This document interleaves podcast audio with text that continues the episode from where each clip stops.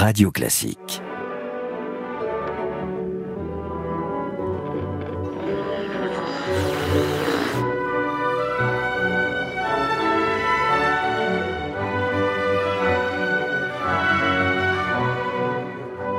De tous les personnages que nous avons évoqués depuis le, début de ces cycles, puisque nous sommes maintenant à la troisième de nos séries de podcasts sur les grands leaders, on doit pouvoir dire euh, de Monsieur Camus qu'il aurait été le plus pur, probablement.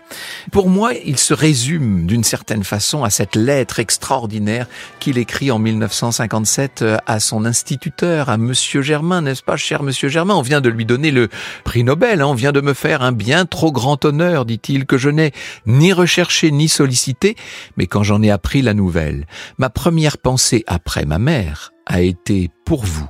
Sans vous, sans cette main affectueuse que vous avez tendue au petit enfant pauvre que j'étais, sans votre enseignement et votre exemple, rien de tout cela ne serait arrivé.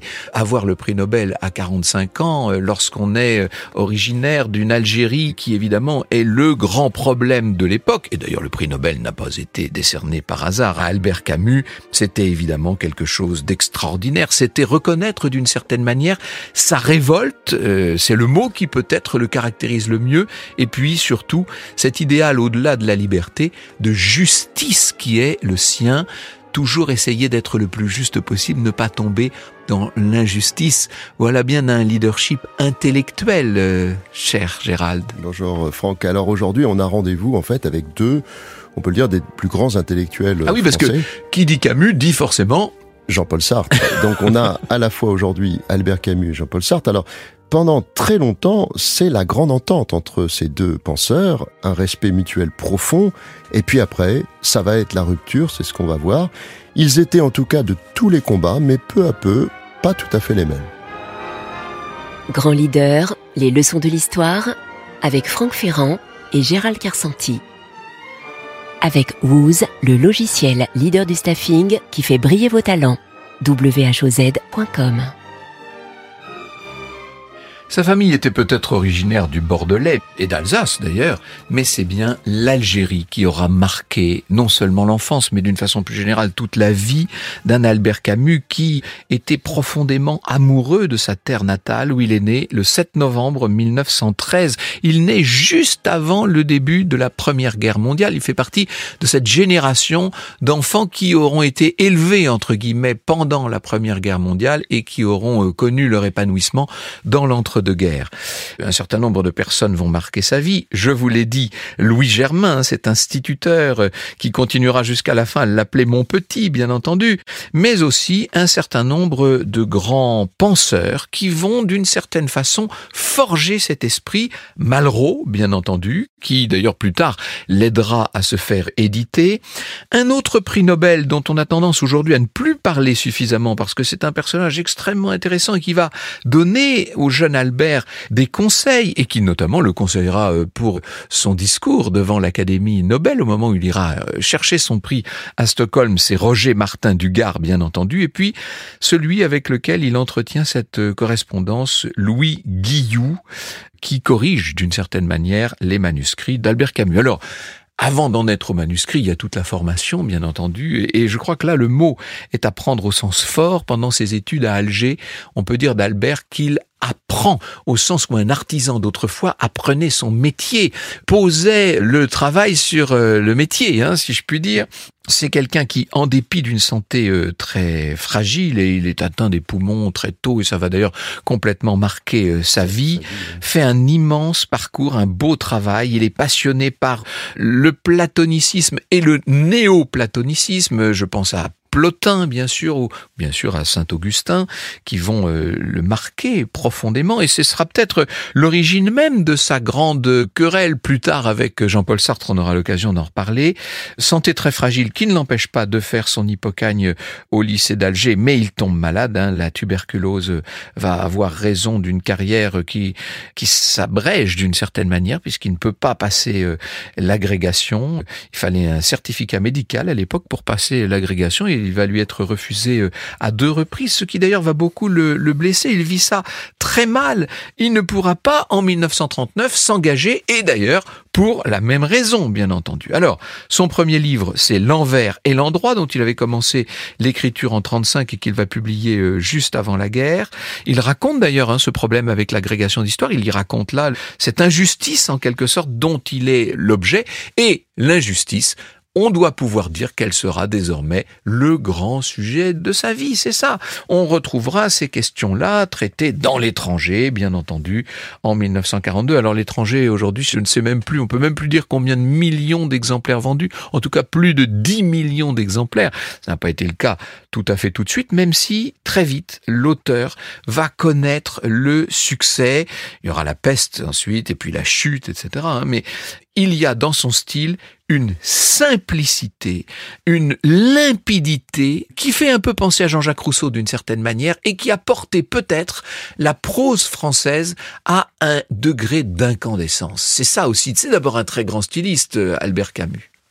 Alors Franck, aborder Albert Camus, l'immense Albert Camus, on peut le dire, c'est parler, pour ce qui me concerne, du premier homme après mon père qui m'a inspiré. Ben, c'est déjà pas mal de pouvoir dire ça. Alors c'est un clin d'œil aussi que je fais au titre que l'on va donner au dernier roman de cet humaniste engagé, manuscrit inachevé malheureusement que l'on va retrouver à l'arrière du siège euh, du véhicule dans lequel il va périr en compagnie notamment de son ami euh, Michel Gallimard. Alors oui, effectivement, j'avais à peine 12 ans lorsque je découvre l'étranger. Euh, je suis pas le seul, puisque on a été très nombreux à, être marqués par ce livre. En tout cas, ça va marquer mes jeunes années. Et les paroles, notamment du début, ne m'ont jamais quitté. Je cite Aujourd'hui, maman est morte, ou peut-être hier, je ne sais pas. J'ai reçu un télégramme de l'asile. Mère décédée, enterrement demain, sentiment distingué. Cela ne veut rien dire. C'était peut-être hier. Alors, comme tu le disais tout à l'heure, dans cette phrase, on sent tellement de choses. On sent la puissance des mots malgré son extrême simplicité. Tu évoquais la simplicité, mais c'est vraiment le cas. On sent aussi la désolation d'un fils, le désarroi. J'ai compris ce jour-là, en lisant ce passage, ce qu'était au fond la littérature. J'ai mis un pied dans la littérature grâce à Albert Camus. Alors au moment de sa mort, Albert Camus n'a jamais eu autant le désir de vivre. Il est en train de terminer justement cette œuvre autobiographique que j'évoquais au début, Le Premier Homme. Et pourtant, il vient de traverser des moments extrêmement difficiles, des moments, on va dire, de questionnement profond. Il fait une dépression en quelque sorte. Hein. Il, il veut en finir avec l'écriture parce qu'il ne trouve plus l'inspiration. Il veut même en finir avec la vie il évoque dans certains de ses carnets le suicide. Alors il va avoir du mal à accepter le prix Nobel de littérature, considérant qu'à son âge, et vu l'état d'avancement de son œuvre qui n'est selon lui pas encore abouti, qu'il ne mérite pas une telle récompense. En leadership, on parle du syndrome de l'imposteur.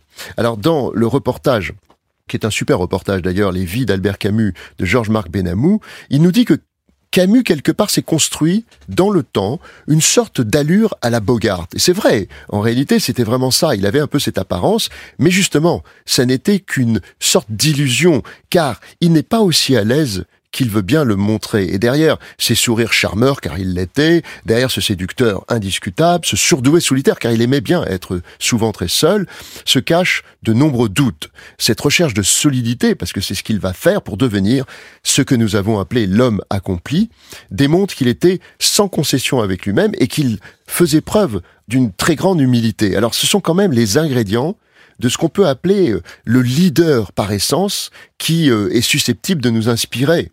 Je voudrais citer euh, une réponse qu'il fit à un ultime interview qu'il va accorder à un journaliste américain qui lui demande est-ce que vous avez conscience d'être un guide pour des générations entières? Il répond Oh là là, j'ai trop à faire pour trouver mon propre langage, je ne guide personne, je ne sais pas où je vais. En tant que leader et aiguilleur, Camus va en fait développer un humanisme fondé sur quelque chose de fondamental dans son œuvre, la prise de conscience de l'absurdité de la condition humaine. On verra que c'est euh, probablement la première étape de sa construction personnelle et de sa construction de leader, quelque part, qui n'était pas volontaire. Là, c'est comment est-ce qu'on pourrait appeler ça un leader d'opinion, un leader de pensée hein? Oui, il inspire, c'est vraiment un leader d'idées et d'opinion, on va y revenir. Mais pour réponse à cette, évidemment, cette absurdité, il prône, et ce sera une deuxième étape dans sa vie, la révolte. Ça va donner lieu à l'homme révolté pour donner du sens finalement au monde et à l'existence. En fait, ce qu'on peut dire, Franck, c'était un inspirateur malgré lui. Un inspirateur qui meurt très jeune, parce que c'est un aspect incroyable, et un inspirateur qui demeure en lien total et permanent avec tout ce qui l'entoure. D'abord, c'est un journaliste, il faut pas l'oublier, hein, et notamment euh, dans le cadre, bien sûr, de la guerre d'Algérie. On a parlé des grands romans, mais il faut pas oublier que c'est aussi un auteur de théâtre, hein, c'est un dramaturge.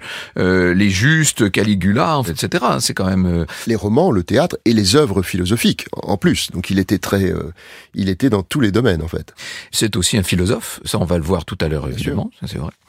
Avec le mythe de Sisyphe notamment, et l'homme révolté euh, auquel tu faisais directement euh, allusion. Donc un journaliste qui dans Combat, notamment, qu'il reprend et dirige, va euh, essayer de, de raconter ce qu'il sait de son temps. C'est un homme engagé dans la politique. Alors, il est ni de gauche ni de droite, ça c'est assez intéressant. Il est de son temps, il est pour une forme de, de révolte contre l'injustice. Il est engagé oui. sur ses idées. Voilà, c'est ça, c'est assez étonnant, mais pas engagé pour quelqu'un d'autre d'une mm. certaine manière. C'est un éditeur, euh, faudrait pas euh, l'oublier. Hein.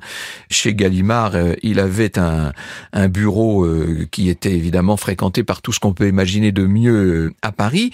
C'est un séducteur aussi. Il faudrait peut-être pas mm. oublier son rapport avec avec les femmes. On le voit souvent dans le quartier latin. C'est la grande époque de Saint-Germain-des-Prés. il est dans les caveaux, dans les boîtes de nuit de l'époque. Il aime la musique, il aime danser, etc. On peut dire que les femmes ont eu dans sa vie euh, une importance non négligeable. On pense évidemment, et j'ai eu l'occasion de le raconter à la radio et d'y revenir souvent parce que c'est une très belle histoire, on pense à Maria Cazares, hein, bien sûr, euh, tout à fait euh, extraordinaire. Et puis, ça a été aussi d'une certaine manière, comment est-ce qu'on pourrait appeler ça? J'allais dire un homme à la mode. Regardez la tournée qu'il effectue juste après la guerre aux États-Unis. Il est d'une certaine façon un représentant de ce que la pensée française peut offrir de comment dirais-je, d'exportable? Est-ce qu'on pourrait employer cette expression? On pourrait. Je citais tout à l'heure cette réponse que Camus fit à ce journaliste américain qui se termine par je ne sais pas où je vais. En fait, quand on réfléchit en termes de leadership, nous sommes tous confrontés à cette quête de nous-mêmes, mais une chose est certaine, nous accumulons tout au long de notre existence de l'expérience et on peaufine notre personnalité jusqu'à nous sentir finalement et idéalement, je dirais, en phase avec nos désirs et surtout avec nos valeurs. Et Camus n'échappe pas à la règle. Il est comme tout le monde finalement. Alors regardons un peu ce parcours hors norme. Je vais reprendre quelques points de sa vie, non pas pour les répéter ou pour les donner, mais simplement parce que ça permet de comprendre comment il est allé progressivement vers ce que nous appelons l'homme accompli. En tout cas, comment il y serait allé. Famille analphabète, on peut le dire. Il ne connaît pas son père, malheureusement pour lui. Sa mère, en partie sourde, ne sait ni lire ni écrire. Elle lit sur les lèvres de ses interlocuteurs, elle ne possède que très peu de vocabulaire et a donc beaucoup de mal à s'exprimer. Alors ça c'est intéressant parce que ce mutisme de sa mère va être terriblement angoissant pour le jeune Camus, ça va le marquer à jamais et en fait, ça va inspirer une grande, grande partie de son œuvre. Alors, il va écrire sur l'indicible, sur l'impuissance euh, à se faire entendre, à exprimer son opinion. On retrouve ça dans les muets, c'est pour dire l'étranger, le malentendu, le renégat. On sait où on coupe euh, la langue à, un des personnages. Sa construction passe ensuite par des personnes, comme tu l'as rappelé tout à l'heure. Alors, tu as cité déjà euh, Louis Germain, à qui il va euh, dédier son discours du prix Nobel, qui est formidable. En leadership, la reconnaissance, c'est important aussi. hein. Alors, je voudrais citer aussi une personne qui a beaucoup compté pour lui, c'est Gustave Acco. C'est son oncle, en fait. Hein. C'est un anarchiste, un voltairien, un franc-maçon. C'est un oncle très aimant, qui va beaucoup l'aider parce qu'il va l'ouvrir à la culture Camus disait de lui, c'était le seul homme qui m'ait fait imaginer un peu ce que pouvait être un père. Il disait aussi, c'est un passeur culturel, un formidable initiateur à la grande littérature. Alors il a été aussi influencé par Jean Grenier, son professeur de philosophie, qui va lui insuffler de la motivation et de l'envie de se surpasser. C'est très important ça parce que on voit bien que nous sommes tous pareils. On est au cours de notre vie influencé par des personnes que nous rencontrons. Il va rencontrer d'autres philosophes, comme tu le disais, d'autres personnalités. Dieu sait si cette période a été incroyable incroyable. Et puis les femmes. Tu le citais également. Alors, c'était pas un homme à femme à proprement parler, on peut pas dire ça, mais en tout cas, il a été extrêmement influencé par les femmes. Il disait, je le cite, mon occupation principale, malgré les apparences, a toujours été l'amour. C'est intéressant, quand même. Alors, est-ce que ça n'est pas l'occupation principale de tout le monde, d'une certaine manière, euh, sous des formes très diverses? Très diverses, on va dire.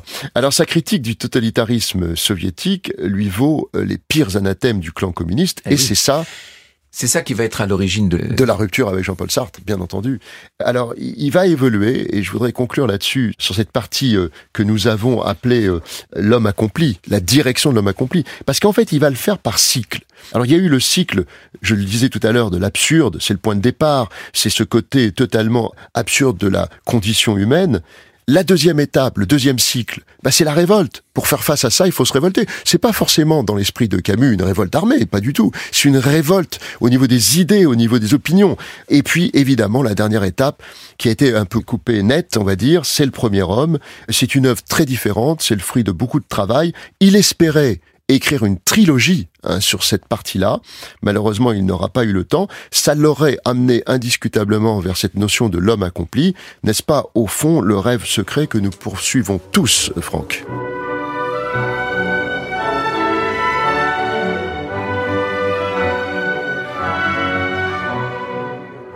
Je parlais tout à l'heure euh, des boîtes de nuit de Saint-Germain-des-Prés. Il y a aussi les cafés, hein, bien entendu. Il y a le café de Flore, les de Magot. C'est la grande époque pendant cette après-guerre euh, de du monde germano-pratin où les intellectuels, dont les parcours d'ailleurs ont été très divers pendant la guerre et pendant l'occupation, où les intellectuels sont en train de réinventer le monde. Et pendant un temps, Camus pense qu'il en fait partie. Sauf que, comme tu le disais tout à l'heure, lui n'oublie pas que sa mère ne savait pas lire. Il sait d'où il il vient et il se rend compte peu à peu qu'il ne fait pas partie de cette caste-là. C'est peut-être et paradoxalement dans un premier temps ce qui le rapprocherait d'un certain Jean-Paul Sartre. Ensuite, il y aura toutes les raisons du monde philosophiques et politiques de la rupture. Ce Jean-Paul Sartre, il est un tout petit peu plus âgé qu'Albert Camus, hein, puisque lui était né euh, en 1905, donc il avait 8 ans de plus. Il était né euh, évidemment à Paris. Jean-Paul Sartre, on a envie de dire, né à Paris, mort à Paris, et ça ne surprend personne. Même s'il était d'une famille alsacienne, famille protestante, on se rappelle évidemment les mots, on se rappelle euh, évidemment euh, toute son histoire à l'école alsacienne. Il est admis à l'école normale supérieure et il va se lier d'amitié avec ce qu'il y a de plus brillant dans la pensée de l'immédiate après Première Guerre mondiale. Hein. Simone de Beauvoir, Raymond Aron, Merleau-Ponty, Maurice Merleau-Ponty, Paul Nizan, etc., euh, etc. Il va travailler comme professeur après son service militaire. Il est mobilisé à Nice euh, en 40 et après la libération, eh bien, il écrira bien sûr. Est-ce que j'ai besoin de dire que Jean-Paul Sartre écrivait dans les temps modernes? Bien entendu, hein, ce sera bon toute cette euh, qu'il dirige complètement, bien sûr. Bon, c'est l'époque où les intellectuels français sont très liés au Parti communiste français, mais aussi au communisme, au mouvement communiste international dirigé directement par l'Union soviétique de Staline. Et il faudrait peut-être pas oublier que non seulement euh, il est membre du Conseil mondial de la paix, euh, Jean-Paul Sartre, mais il est président de l'association France-URSS.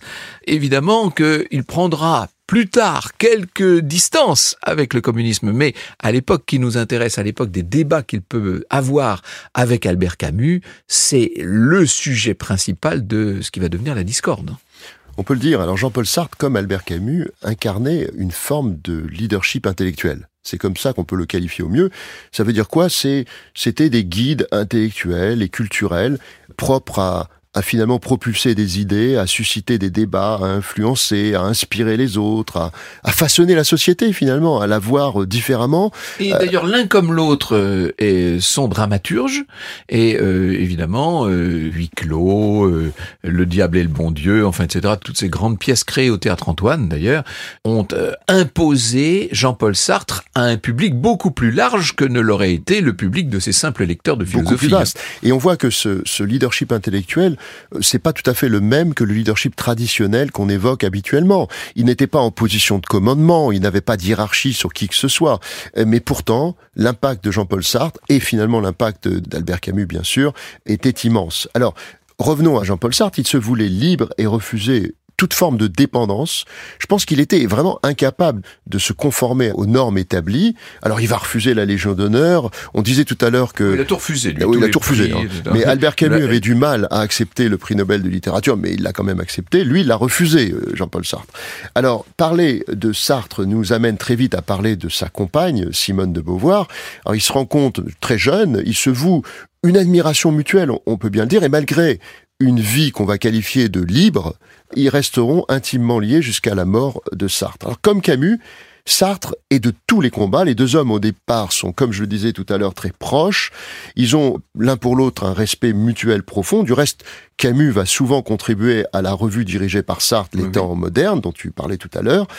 Mais certaines divergences de fond, parce que c'est vraiment des grosses divergences et de désaccords politiques, vont peu à peu apparaître et entamer euh, même jusqu'à l'estime qu'ils se portaient euh, l'un l'autre. Les deux hommes par exemple, ne sont pas alignés sur un sujet quand même assez grave qui est l'occupant nazi.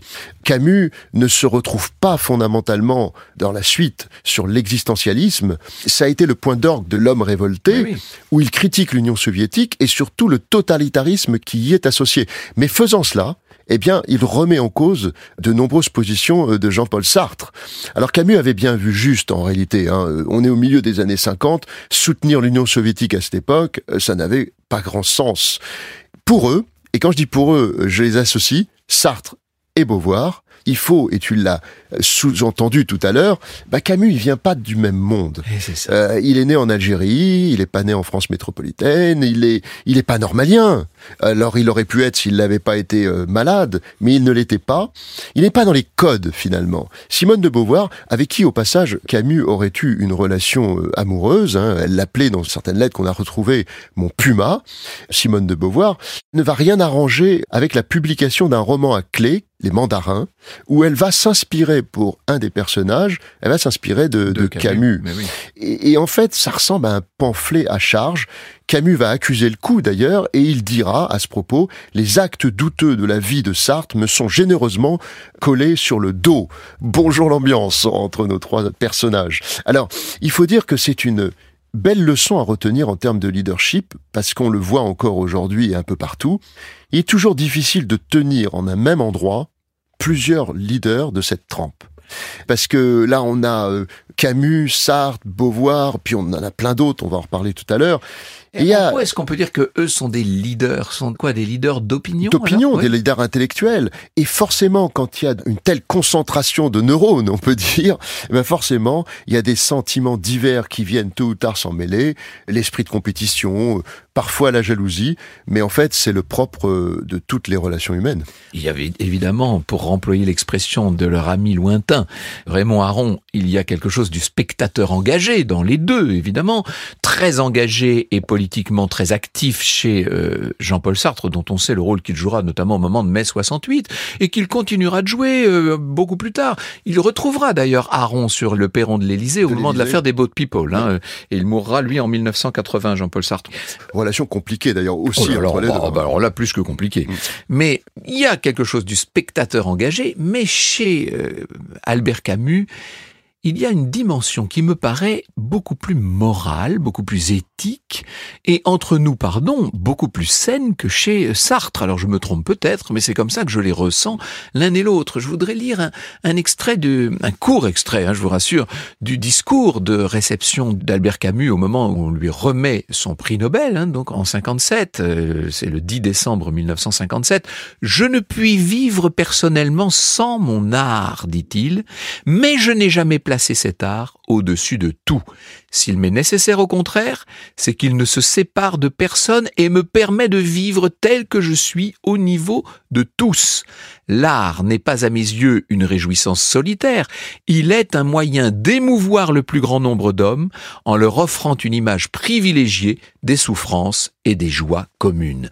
Ça, pardon, mais je ne crois pas que Jean-Paul Sartre ait pu l'écrire, et s'il l'avait jamais écrit, je ne pense pas qu'il l'ait véritablement penser. Ça fait une grande différence, là, entre les deux, non? Je partage totalement ton avis, en réalité, et dans certaines circonstances, eh bien, on a vu déjà dans des épisodes précédents, et on le voit à nouveau là, des leaders émergent et viennent éclairer notre route. On parle de leadership situationnel. Alors il faut quand même imaginer cette période. Hein.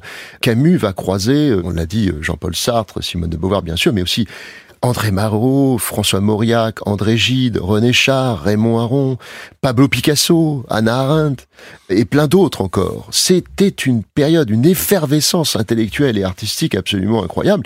Il faut le dire, la France d'avant-guerre mais aussi d'après-guerre, elle rayonne, elle brille, elle donne le là au monde. Les idées... Au monde intellectuel, en tout cas. Au monde intellectuel, et puis finalement au monde tout court, parce que les idées dominent, fusent.